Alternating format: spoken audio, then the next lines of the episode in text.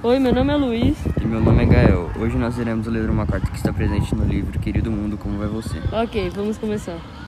Carta para Percy. Oi, Percy, como vai você? Você estava aí no terremoto de 2005?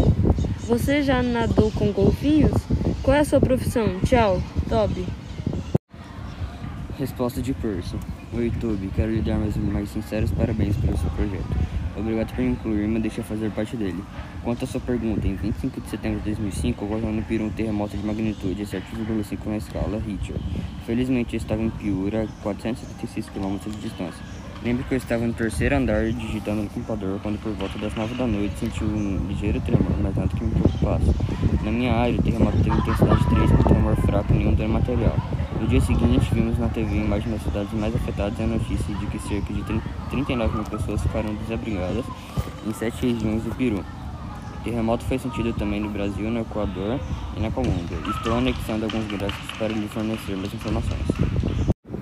Quanto aos golfinhos, devo dizer que só vi alguns nadando em mar aberto. Li que aqui no Peru há dois golfinhos em cativeiro. Eles, eles chegaram ao país em 1997, com 5 com cinco e 9 anos de idade. Mas agora o lugar onde, onde se encontram está fechado ao, ao público. Não sei, não sei porquê. Dizem que os golfinhos estão bem e comem 25 quilos de peixe por dia.